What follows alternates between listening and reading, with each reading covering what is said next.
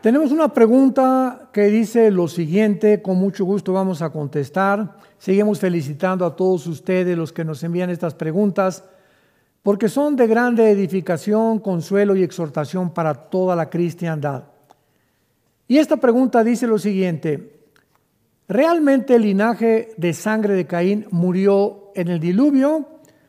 Bueno, nosotros encontramos en el capítulo 4 del libro del Génesis la historia de Caín, una historia patética, una historia miserable, muy triste, porque fue un hombre que quiso acercarse a Dios conforme a sus obras, conforme a lo que él creía que era la forma de acercarse a Dios y no como Dios le había ordenado a Adán y Eva, sus padres, que debían acercarse a Él y siempre sería con derramamiento de sangre y a través de la muerte de un inocente, en este caso una oveja o un animal.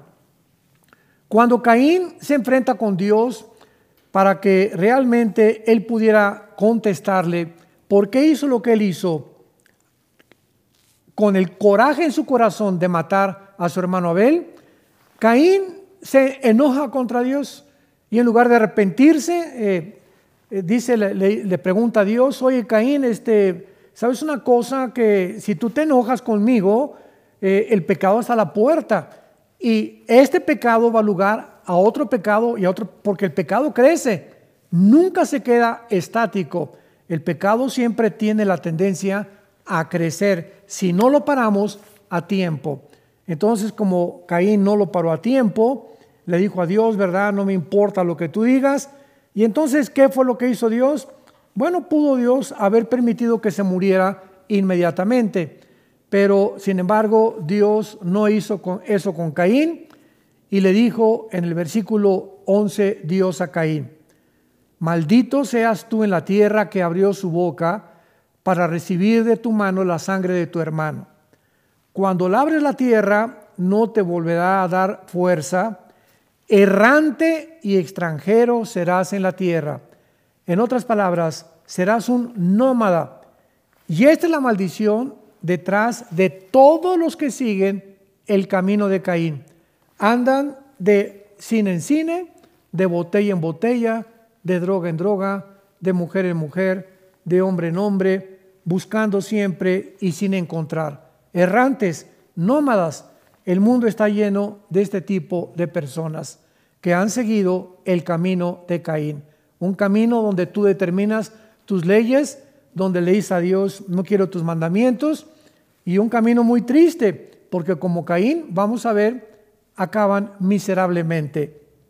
Y entonces Caín le contestó a Dios, grande es este mi castigo para ser soportado. He aquí hoy me echas delante de la tierra y de tu presencia me esconderé. Y seré errante y extranjero en la tierra. Y sucederá que cualquiera que me halle me va a matar. Vemos nosotros que él mismo se autocalifica la maldición de Dios. Voy a vivir errante, nunca tendré un lugar donde establecerme y extranjero en la tierra. ¿Se acuerdan ustedes de Efesios capítulo 2, donde dice la Biblia que ya no somos extranjeros? O sea, ya no nos sentimos que somos de México, de Estados Unidos, no nos importa dónde nacimos, ahora nuestra ciudadanía está en los cielos. Así que gracias a Dios que cuando venimos a Cristo, agarramos el camino, tomamos el camino opuesto al que tomó Caín. Y para contestar, concretamente la pregunta de si realmente terminó el linaje de Caín en el diluvio, dice la Biblia que Caín llegó hasta siete generaciones y ya no se vuelve a hablar más de Caín, porque el último descendiente de Caín, en el versículo 24 de Génesis 4, fue Lamec. E inmediatamente dice la Biblia que conoció otra vez a Adán, a Eva, su mujer, o sea, tuvieron relaciones otra vez y tuvieron un tercer hijo llamado Set, porque Dios me ha sustituido, dijo Eva, otro hijo en lugar de Abel, a quien mató Caín. Y ya de Set en adelante comienza otra descendencia a ser desarrollada en la tierra. Así que antes del diluvio, la generación de Caín ya había desaparecido.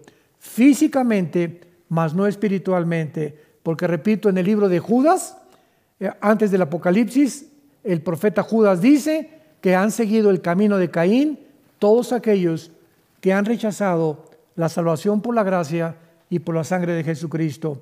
Que Dios te bendiga. Te felicito por tu pregunta.